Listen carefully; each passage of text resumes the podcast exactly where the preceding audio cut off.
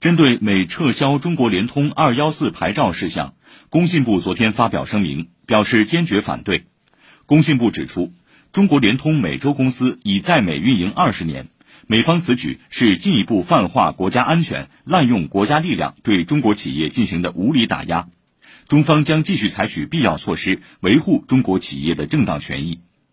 中国联通昨天也发出声明表示将积极维护公司和客户的合法正当权益。